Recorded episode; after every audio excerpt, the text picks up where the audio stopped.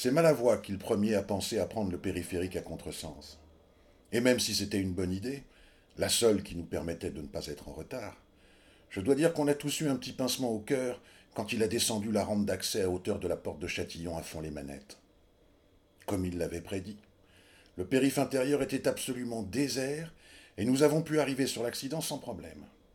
Au loin, derrière la carcasse du semi-remorque renversé en travers de la chaussée, on apercevait le gyrophare bleu du premier secours de Port-Royal bloqué dans l'embouteillage causé par l'accident.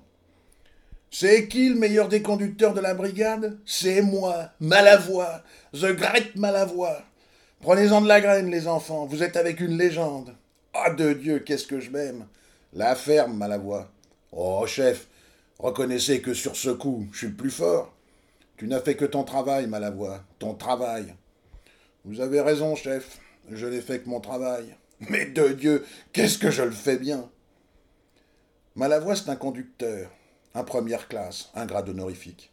Il est tout petit et fin de constitution, un visage en angle avec une moustache tirant sur le blond, une voix nasale et aigre haut perché dans les aigus et un ego surdimensionné.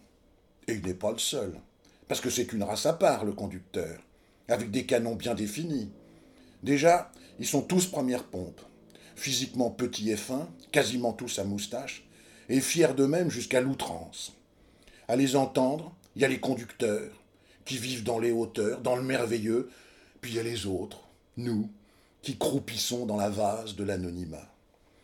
Ils ont leur local à eux, au fond de la cour, à côté de l'entrée des fournisseurs, celle qui donne sur la rue Marie-Pape Carpentier, avec les pneus de rechange, les pièces, l'huile, un capharnaüm terrible. En intervention, ils ne quittent jamais leur engin.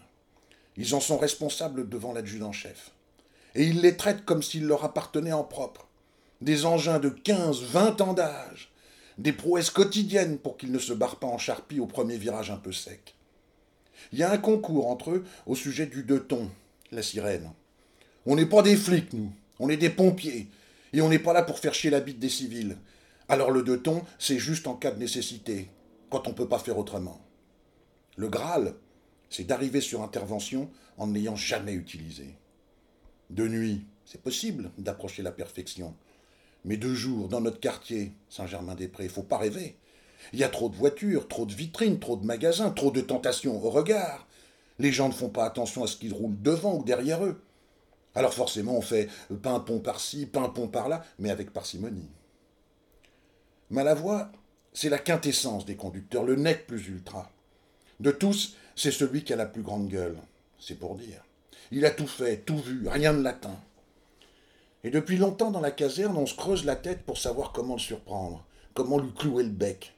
C'est pas qu'on ne l'aime pas, mais c'est juste que ça nous ferait plaisir de le fourrer une bonne fois. L'accident, on n'aurait jamais dû y aller. Ce n'était pas du tout notre secteur. Mais le PS et le fourgon de Montrouge étaient sur un feu, et Port-Royal était empêtré dans l'embouteillage sur le périph' parce qu'il y était entré par la porte d'Orléans. C'était en désespoir de cause que le PC de groupement nous avait appelés.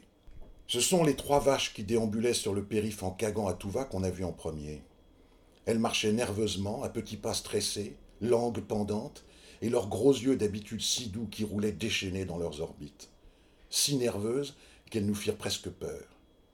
Cinquante mètres plus loin, en travers de la chaussée, le semi renversé coupait totalement la circulation. De la remorque, on voyait dégouliner du sang et de la bouse mêlée. Combien de vaches encore dedans les unes sur les autres à s'étouffer de leur propre poids?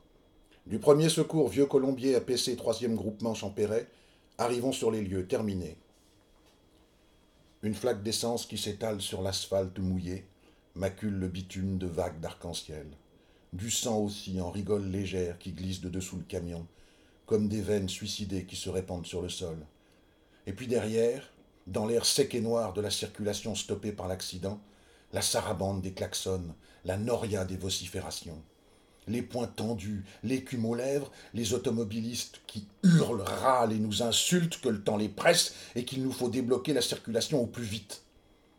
De l'autre côté, sur l'extérieur, un bouchon qui grandit à son tour parce que personne ne veut rien rater du beau carton. Le ronronnement des moteurs, la pétarade des échappements, le souffle rauque de la ville. Tassin, tu me récupères les vaches. Grand et Saramandis avec moi. Alex Saramandis, c'est mon copain. Il est cuistot à la caserne. On s'est approché et on a découvert, broyée dans la mâchoire d'acier de l'articulation du tracteur et de la remorque, une déesse. Ce qui en restait du moins. L'avant disparaissait totalement dans la gueule du monstre. Au volant, il y avait un jeune mec avec d'énormes rouflaquettes rousses frisées sur les joues. Il avait les yeux ouverts, mais respirait avec une telle frénésie que je me doutais qu'il avait dû manger un sérieux coup dans la cage thoracique. Il avait le volant plaqué sur le visage et la colonne de direction qui lui remontait sous la gorge. À sa droite, la place du mort, une jeune fille aux cheveux longs, le visage effondré sur la poitrine. Tout son corps tremblait comme un prunier que l'on récolte. Le troisième passager, celui de la place arrière, avait été projeté entre les deux sièges avant. Sous la violence du choc, sa tête s'était enfoncée dans le bloc moteur. On ne la voyait plus, rien que son dos et ses jambes, plantés comme une manivelle dans une vieille bagnole.